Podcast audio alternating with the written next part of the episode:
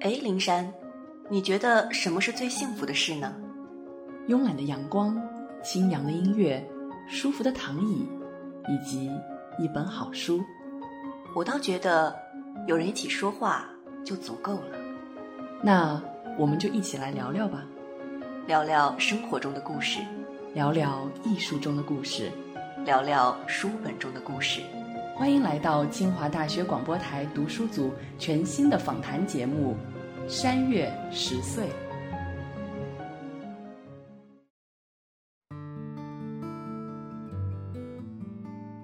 各位听众朋友，大家好，欢迎大家来到新一期的《山月十岁》，我是蒋灵山，我是唐林月，我是东东，我是超超。国庆假期呢已经过了蛮多天了，但是现在呢，我们要回忆一下两个在国内的朋友他们的国庆假期。我想问一问，超超，就是你们国庆去了哪里呢？去了越南。你自己直接讲出来不就好了吗？好的。我也太奇怪了吧。就是很想 Q 一下，像是在做电视销售的感觉，好尴尬。这样，这个也太假了吧？好吧，那我们让东东来说一下，你们去越南去了多久呢？然后又去了哪些地方？我们去越南是去了六天，九月三十号出发的，然后十月六号回来的。去了越南的三个城市，分别是胡志明、芽庄还有河内。嗯，其实说实在话，我对越南的了解真的非常少。虽然它就在广西的下面，是一个交界的国家，但是呢，其实有火车直接从广西通到越南，但是也从来没有去过。原因就是因为越南有一个叫下龙湾的地方，跟桂林长得很像，而且被号称为海上桂林，就有一种觉得，既然越南跟广西如此之像，那我还有什么必要去呢？但是我想，超超跟东东去了越南，肯定会有很多不一样的感受。我想先问问超超，就是你们去越南的这三个地方的时候，有什么觉得跟中国非常不一样的地方吗？和中国非常不一样的地方，可能最主要，我觉得还是它本身就是一个热带国家嘛。然后，因为我们一开始最开始抵达的是胡志明，那是在越南很南边的地方。之后到的是芽庄，其实也还算比较难。然后最后是再到北越到河内。那你说和桂林很像，其实因为我们没有去那个下龙湾，我们主要都在城市里面，所以倒也没有会特别联想到就是桂林。最大的印象应该就是有很多热带水果，然后很好吃吧。餐饮和国内的风味儿其实是不太一样的，还蛮东南亚风的。所以说。吃应该是我这一路上就是感受最不一样的一点吧。那你吃了些什么好吃的呢？首先就是各种大家其实应该也能想到的各种热带水果，榴莲啊、芒果啊、山竹啊诸如此类的。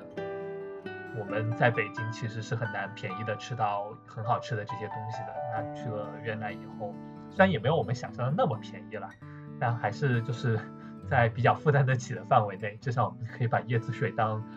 矿泉水一样的开怀畅饮。说起椰子，我今天煮了两次椰子鸡吃，好好吃啊！就是又便宜又好吃又方便。对啊，所以其实我觉得就是有很多，就如果不出去，可能你就不会往那个方向想啊。就其实椰子鸡啊或者绿咖喱啊这一类，就是其实在国内好像也 要买要做也是可以搞定的。但就国内可能就不是那个饮食的氛围和文化嘛，所以你就很难想到那个方面。那去了以后就是另外的一种饮食的氛围和文化。那我们这一路吃了挺多海鲜的，然后吃了挺多咖喱的，然后也吃了很多那个越南的河粉，然后呃再加上前面的那些热带水果，我觉得这这一些应该是比较主要的印象吧。嗯，那东西会很贵吗？还好吧。因为我们其实去玩，体验最多的可能一个是那个交通。那在越南打车还蛮便宜的。我们基本上，因为我们是五个人，所以需要打那个比较大的七座的那种车，然后打起来也很方便，然后价格也极其的便宜。基本上就是我们在室内随便打一打，一般也就是十来块钱的这样的一个花销。那这个打车的价格比起国内来讲，至少比起北京来讲是要低多了的。然后，因为其实我们在越南也都是在大城市嘛，所以其实应该应该是可以做这么的一个比较的。然后吃方面，基本上应该比国内要稍微低那么一个价位档次吧。就是我们去越南吃的最豪华的应该有两顿吧，一顿是吃很多海鲜的一个酒楼，另外一顿是最后在河内吃的一个有自助有那个烤肉有越南火锅的那样的一顿。这两顿其实花销也都差不多，也就人均一百左右，但应该比国内的人均一百要吃的要高一个档次吧，豪华一些。那你们在吃东西的时候、买东西的时候会被坑吗？生硬的 Q 出了被骗的话题。哈哈哈哈哈！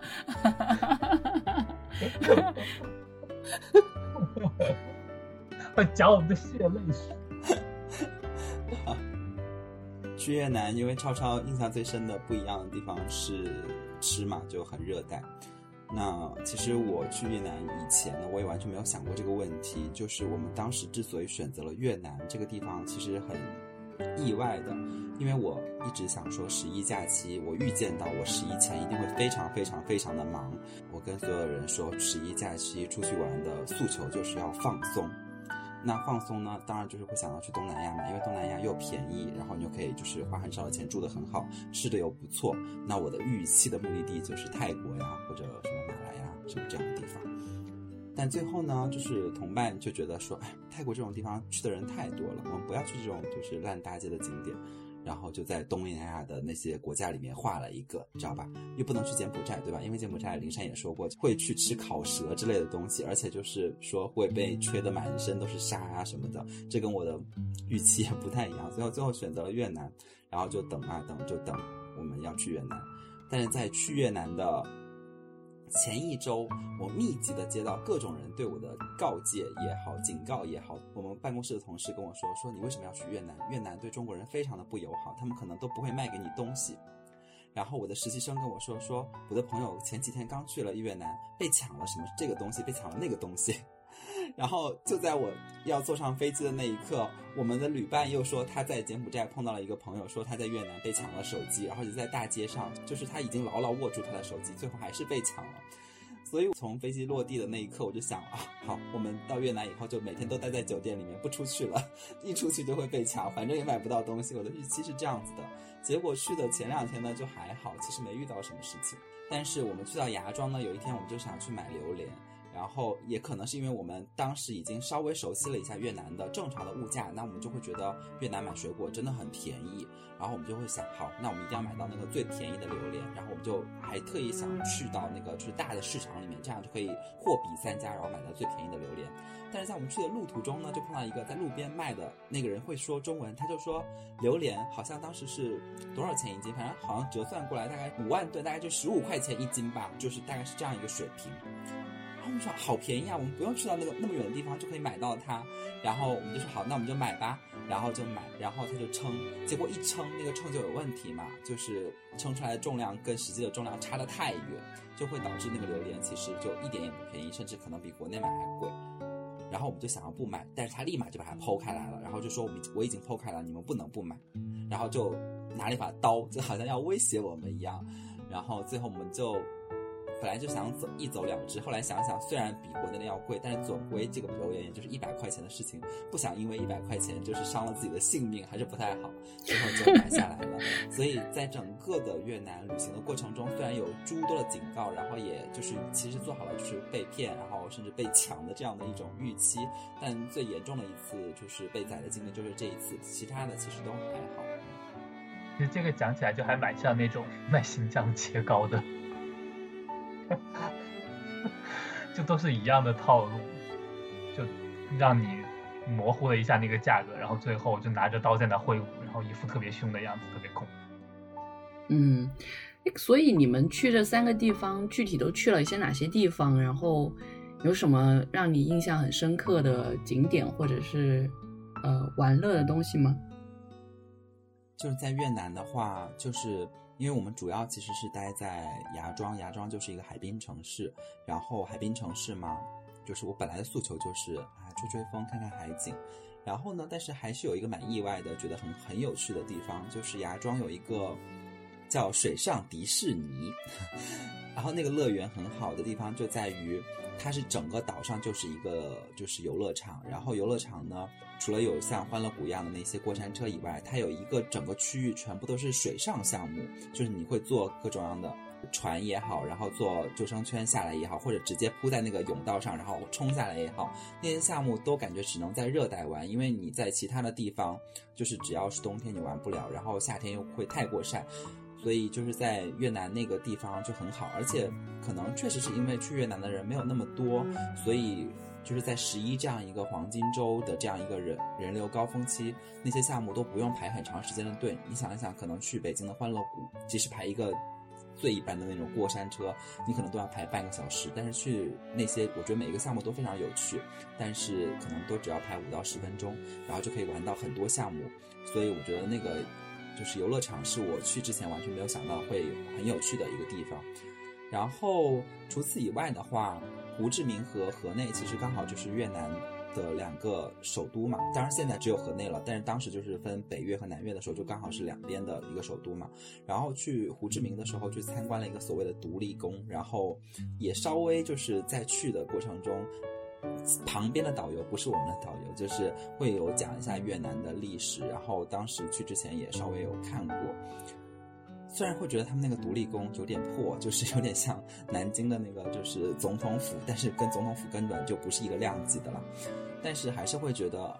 就是去完之后还是会有一点点想要了解越南的历史，因为真的就是去了以后，你就会突然意识到，就越南离我们这么近，但是它真的就是你对它的历史了解的非常的少。啊虽然我们印象里面会有一些什么可能越南战争这一件事情，然后至于它的就是来龙去脉，然后我们为什么和越南的关系是现在这个样子的，都完全没有了解。然后好像之前也没有试图去了解。就像比如说去以色列的时候，你会觉得啊，那本来就是一个。你很向往去知道的东西，然后只是可能平时由于太忙，然后没有好好的去了解，但一直会想要去了解。但越南就是真的，你不会在脑海里想起来说，啊，我想要去了解一下越南那段历史，是真的只有去到那里之后，然后那个导游稍微有讲了以后，你才会去想要了解的。因为刚才东东讲到对于越南的感觉这件事情，其实我也是很有同样的感觉，所以这也是我为什么很想 Q 大家聊越南这件事情。因为我在之前对于越南就是完全无感的，越南对于我来说是一个空白的地方。之前林珊在群里面也传了一个文件，就是越南是世界史的失语者，就是大家好像越南离我们这么近，但是好像也没有对它有什么了解，对它历史什么的也完全不关心。我对于越南的了解，甚至是因为法国对于越南有这样的殖民的历史，所以在法国的很多文学作品中间会多多少少涉及到一些越南相关的事情，比如说杜拉斯写《情人》这种，或者是因为现在法国街头到处都是越南米粉，就你在冬天的时候会很想要去吃越南米粉，因为吃了很暖和，然后又很便宜，不一定很好吃，但是肯定不会特别难吃。在之外，我对越南就完全是可以用一两部电影，然后一两本书就完全盖过的。我对越南的印象甚至还停留在我之前看的《青木瓜之味》的那个状态。所以这次听说东东和超超去越南之后，我就非常的好奇。然后他们又发了芽庄的坐摩天轮那个照片，大力就在群里面说，好像和我想象的越南很不一样。我也是觉得和我想象和很多人想象的越南都非常的不一样。嗯。其实我很同意躺这个想法，因为就是真的越南是一个很空白的地方，甚至说整个东南亚，我们说实话虽然就在旁边，但是了解之少也是蛮令人惊讶的。我觉得在我去泰国跟柬埔寨之前，几乎对于整个东南亚就是空白，可能唯一知道的地方就只有新加坡，因为有太多流行歌手从那里出发，然后来到中国，然后。但是，就算去完泰国跟柬埔寨，其实对于整个东南亚的了解还是很少的。更多的可能只是出于文化上面的一些好奇，然后才去了柬埔寨的吴哥窟。然后对于泰国，也真是纯粹为了找一个度假的地方。但是仔细回想一下，那些地方，整个东南亚到底在历史上是如何演变的？到底发生过什么？真的是几乎是空白。而我刚开始的时候就说，其实越南可能是我最没有兴趣的一个地方，因为就是因为它离得太近。其实你常常会听到一些关于越南的事情，比如说可能身边的一些朋友，或者身边的一些亲戚想去越南做生意，或者就是越南的什么什么水果又到了南宁那边这样。仅仅只是这样的一个状态，本来越战这个事情就也非常的混乱，所以很多事情都是处于一种非常模糊的状态。我觉得亲身去过那个地方，确实感受会很不一样。那超超呢？你又觉得越南的这整个旅行当中，给你印象深刻的是什么地方？其实，在此之前，我对越南的了解可能会稍微多一点点。因为其实越南就涉及到两场比较重要的战争，一个是越南战争，然后还有一个就是中越战争，就是八十年代那个我们和越南之间的一些边境的争端。那这两场战争其实，嗯，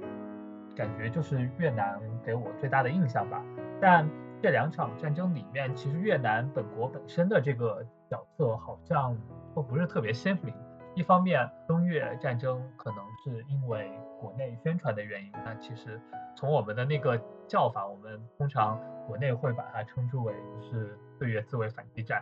所以，呃，因为可能某些宣传上的一些因素，那其实越南的角色在这个战争里面就是被淡化了。然后，呃，越南战争这一场战争其实。主要是因为大国在后面支持，所以其实好像整个越南在里面所体现的那个角色，通常好像也被淡化掉了。那我们这次去胡志明去参观统一宫，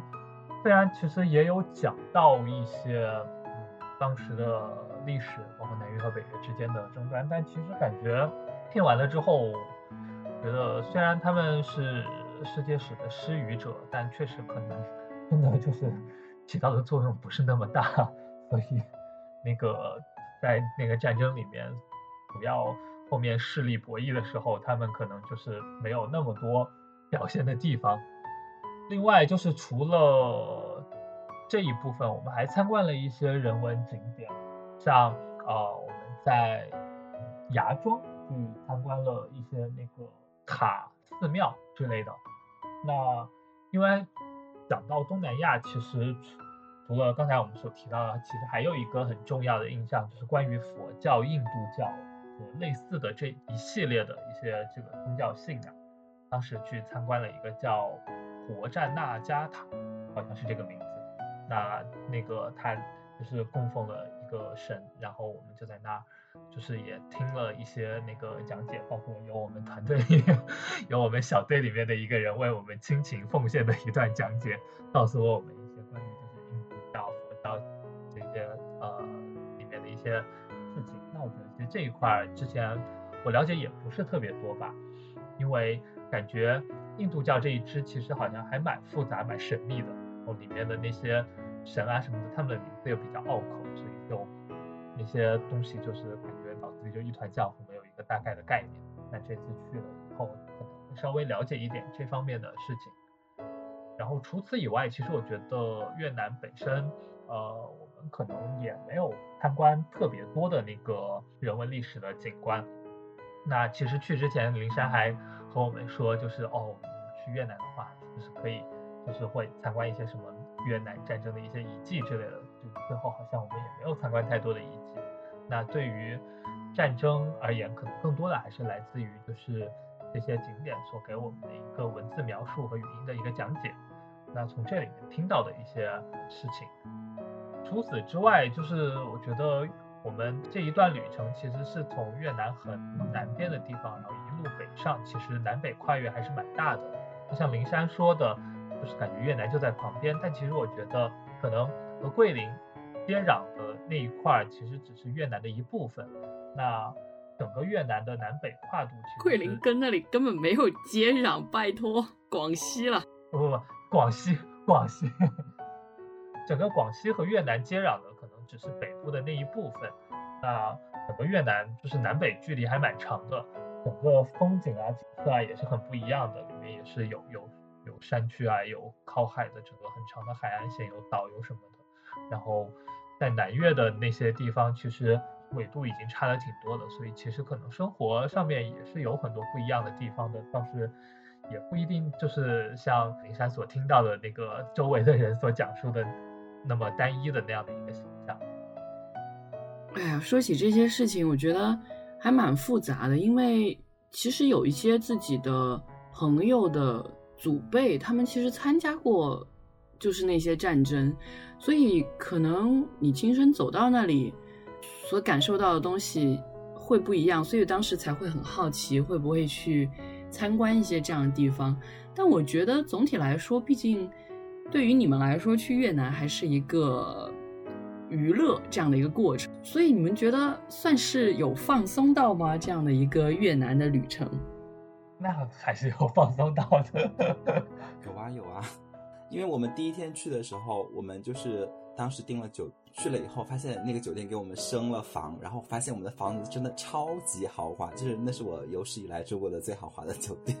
就超级大。然后你就会觉得啊，真的花这么少的钱就可以住如此豪华的酒店，真是太开心了。那超超呢？就感觉整个这个旅程，首先你就是抱着旅游的心态，你就是我已经放假了，然后其他的什么事情都不管了，然后反正也人在国外，想管也管不了。然后越南其实你想想，就是很多好吃的又挺便宜的，然后就没有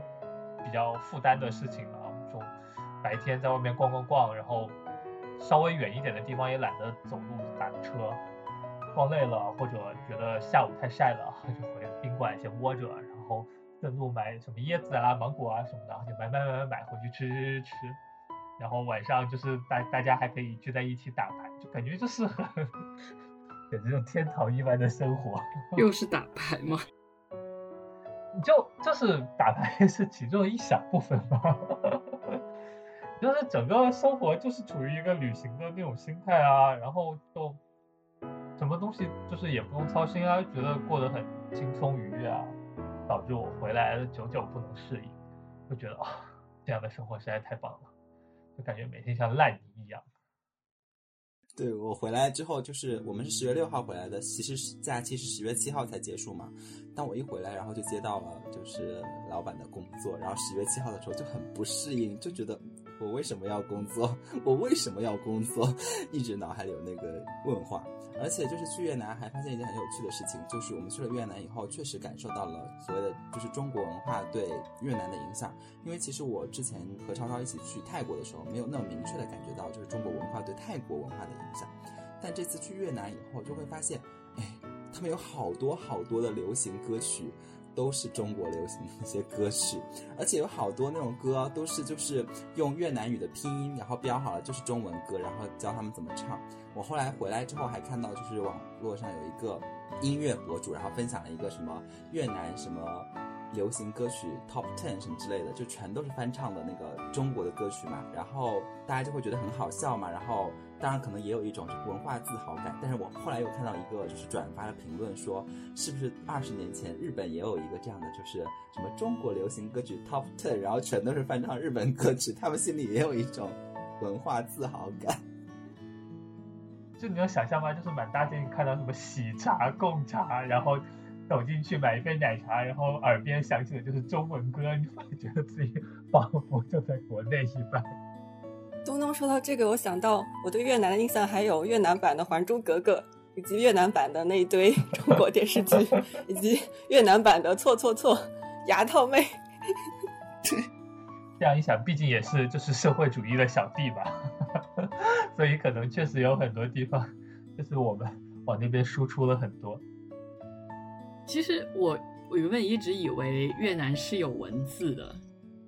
哦，越南是有文字的，是有文字的吗？有啊，有文字啊，但现在已经不使用那个汉字了。我原来一直以为越南是用中文的文字的，就是越南以前最初首先就是就是中文传进去，然后在当地就是变成了他们叫字南。就是变成了一些长得奇奇怪怪的，但是你一看也是觉得它是汉字。就是可能比如那个字难的那个字，就好像就是一个宝盖一个子，然后再一个宝盖再一个子，就这样写的。就是你看，就是你可以把它分拆成，就是哦，确实是好像就是汉字，但是呢，它又不是我们就是实际使用那个汉字，就他们自己进行了一些变化的，就把以前可能当地本来原来就是一些口语吧，中文传进去之后就是有了汉字，然后他们的口语也要被变成字，然后就会。呃，新增一些变化，然后整个形成一套，就叫他们的字感，就他们的一个汉字系统。但是，呃，后来就是在殖民期间，因为是法国殖民嘛，所以最后就变成了现在的这种基于英文字母，就拉丁字母的这样的一个形式的越南语。然后这个字难就是他们现在就不太不太常用了。然后你满街就会看到就是那个就是像 A B C D 的那些在。如此。因为会看过一些文学作品，里面其实好像这些越南的角色，他们其实都是有自己的中文名的，所以我当时一直有这种幻想，以为啊，确实越南也用中文的文字，然后觉得有点对不起，就是其实这几个学期教。中文的时候一直会有越南的同学来，像这个学期就有一个。然后我当时第一反应就是问：哎，你们有自己的中文的那个名字吗？然后他说没有啊，我们用的是不一样的。我当时就觉得有点对不起他，有点愧疚，就是很理所当然的以为，就是可能越南受到中国文化的影响，所以他可能会有这些文字。但是可能现在因为整个发展，他已经不再这样去使用了，所以。总之说说白了，就是真的对越南知之甚少，然后能去这样体验一下，我觉得也是很不错的。其实说起来，我就在昨天刚读完了一本书，然后是张玲的《阵痛》，然后那本书就讲了三段，算是女人怀孕生孩子的这样的一件事情，但它放在了三个大背景里面，就是一个是抗日战争期间，还有一个是等于。文革期间，然后还有一个就是改革开放之后这样的三个阶段，虽然情节上面有些刻意，但是文笔还是很不错的。然后第二段就是描写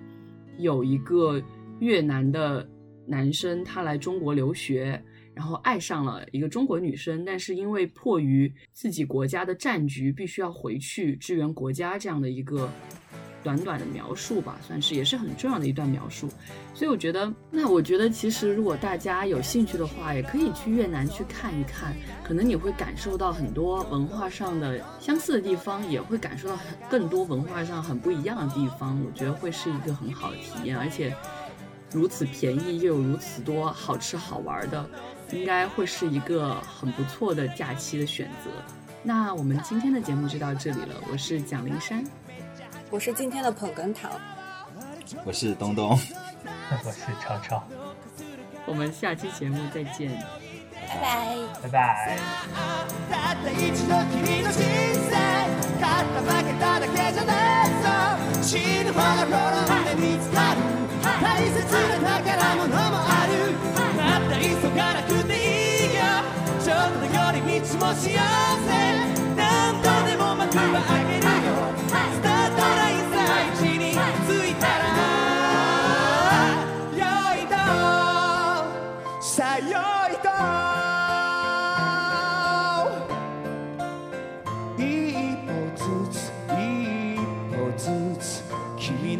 までいいから。